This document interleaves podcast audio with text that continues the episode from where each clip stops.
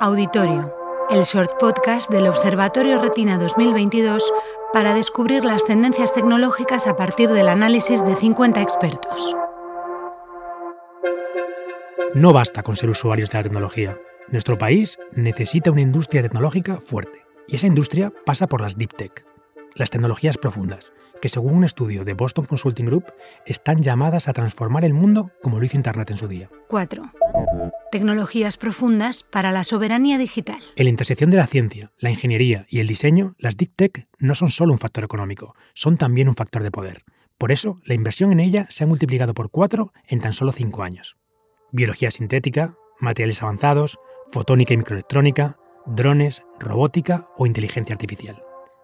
También la computación cuántica, que nos sirve como un muy buen ejemplo. Los padres de la física cuántica, Bohr, Heisenberg, el otro Heisenberg, no el de Breaking Bad, o Schrödinger y su famosísimo gato, eran todos europeos. Casi un siglo después, otro europeo, el físico español Juan Ignacio Sirac, es el referente teórico de la computación cuántica.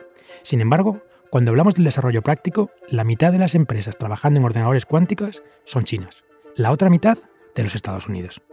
Europa y España necesitan capitalizar sus enormes capacidades científicas.